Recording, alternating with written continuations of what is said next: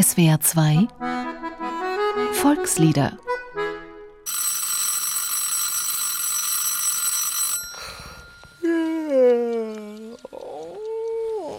Mitten in der Nacht.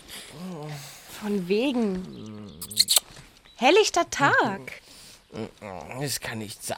Grässliche Szenen, die sich allmorgendlich in unseren Schlafzimmern abspielen. Gelassen und emotionslos guillotiniert der Wecker die Nacht, zerhackt dem Schlaf den Atem und hinterlässt Morgengrauen. Nur wenige Menschen wachen von alleine so früh auf, wie es der bundesdeutsche Tagesplan vorschreibt, nämlich im Schnitt um 6.18 Uhr. Aber es gibt sie, die Lerchen, die morgens gut gelaunt und unternehmungslustig aus dem Bett springen und pfeifend den Tag begrüßen. Die anderen haben Pech.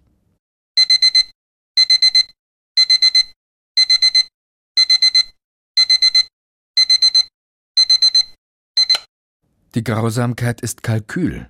Dieser Ton versetzt den Schläfer in einen schockhaften Alarmzustand, der das Adrenalin nach oben schnellen lässt und ihn in die Lage versetzt, aufzustehen, sogar wenn er seiner selbst noch gar nicht bewusst ist. Wehe, wenn der Wecker vom Bett aus erreichbar ist und man diese Schrecksekunde verstreichen lässt. Ein guter Start in den Tag ist das allerdings nicht. Orientierungslos findet man sich auf der Bettkante wieder, beschäftigt, den diffusen Ärger über diese massive Körperverletzung umzuwandeln, in den Impuls, sich Richtung Badezimmer zu bewegen.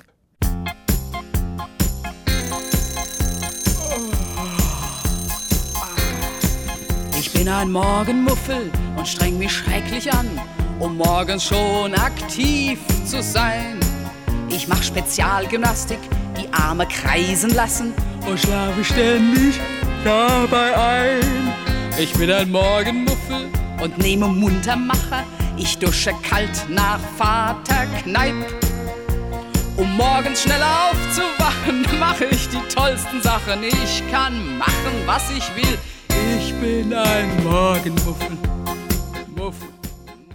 Wir haben viele Varianten erfunden, wie man aufwacht und dennoch sanft in den Tag hineinkommt. Den Radiowecker etwa, der sich in ansteigender Lautstärke in den Traum einschleicht. Mit weitreichenden Folgen für die Radioprogramme am Morgen, bei denen langsame Sätze oder Molltonarten tabu sind und Musik wie Moderatoren fast zwanghaft gute Laune versprühen müssen.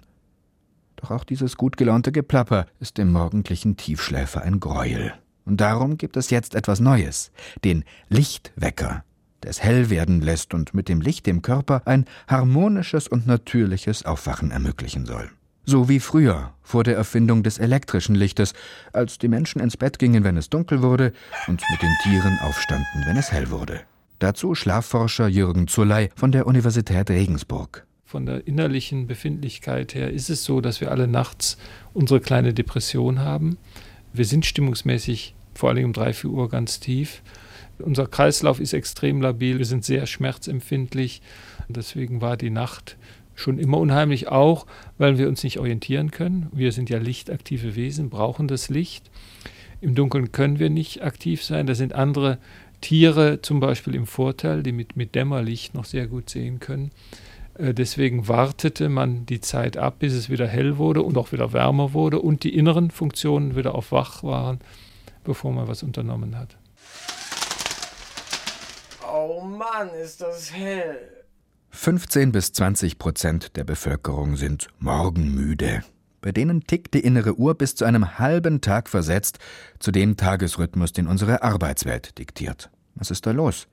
Sind die Morgenmuffel übertrieben empfindlich? Faul? Müssten sie nur mal früh genug ins Bett gehen? Man kann die sogenannten physiologischen Funktionen messen. Körpertemperatur ist ein Beispiel oder auch äh, Hormonausschüttungen, Cortisol, um ein anderes Beispiel zu nennen.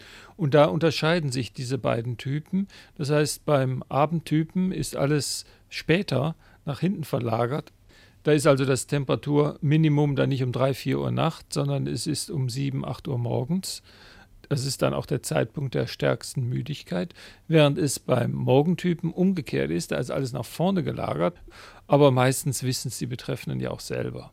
Es ist also wissenschaftlich erwiesen. Es gibt sie, die Nacht- und die Morgenmenschen.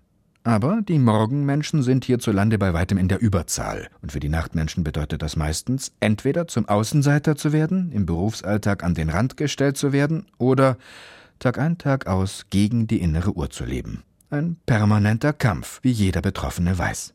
Ich denke, da hängt auch ganz vieles dran. Also bis zur Verdauung und alles. Also wenn dann das so durcheinander kommt und du dir das selber im Grunde genommen aufzwingst, ich muss jetzt, weil äh, ja, jeder arbeitet jetzt schließlich und jeder macht jetzt irgendwas, dann stimmt es halt nur im Kopf. Aber der Körper und die Psyche macht es eigentlich nicht dass ich jetzt irgendwie sage, also so um halb acht muss ich aufstehen und um dreiviertel acht muss ich fix und fertig irgendwo stehen und dann mit dem Auto losfahren. Also dann ist der Tag für mich gelaufen. Dann kann man mich wirklich vergessen. Kaum einer, der kein schlechtes Gewissen hat, wenn er am helllichten Tag beim Schlafen ertappt wird. Und das, obwohl wir längst zur 24 Stunden Non-Stop-Gesellschaft mutiert sind, die sich selbst abverlangt, Tag und Nacht arbeiten, einkaufen, leben und lieben zu können. Wie passt das zusammen? Warum werden wir das Gefühl nicht los, dass die Frühaufsteher die besseren Menschen sind? Die Sache ist uralt und ganz einfach. Weil der, der morgens früh aufsteht, nachts brav geschlafen hat. Und weil der, der nachts aktiv ist, sich der sozialen Kontrolle entzieht. Wer weiß schon, was da nachts getrieben wird, wenn ehrliche Leute schlafen. Was legal ist, scheut das Tageslicht nicht. Tief ist diese Überzeugung in unserer Kultur verankert. Es zeigt sich an Begriffen wie dem rechtschaffenen Tagwerk oder eben dem Gelichter als deutlich bewertende Bezeichnung für Nachtaktive, die künstliches Licht benutzen. Und es prägt viele bis heute gern genutzte Sprichwörter.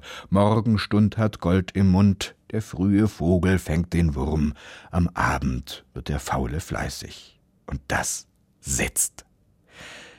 Das Volkslied dieser Woche, Wach auf, meins Herzens Schöne, stammt aus dem 16. Jahrhundert und bestätigt die böse Unterstellung des Volksmundes.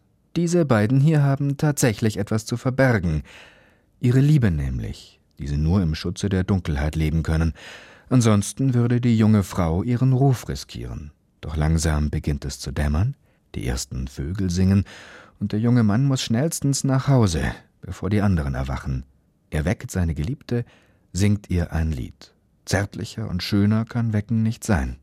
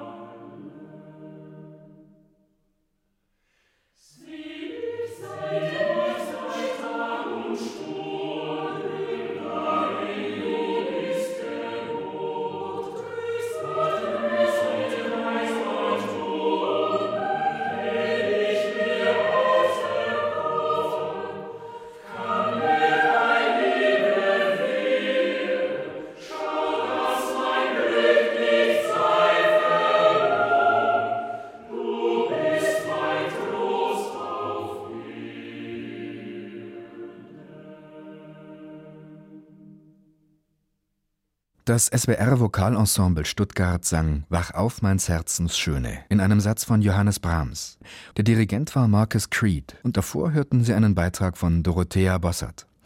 Dieses Lied können Sie sich auch im Internet anhören und eine Woche lang sogar herunterladen unter www.swr2.de oder www.liederprojekt.org. Da finden sich auch der Liedtext und die Noten und eine instrumentale Fassung zum Mitsingen. Volkslieder ist ein gemeinschaftliches Benefizprojekt von SBR2 und dem Karus Verlag. Sing macht stark. Stimmt.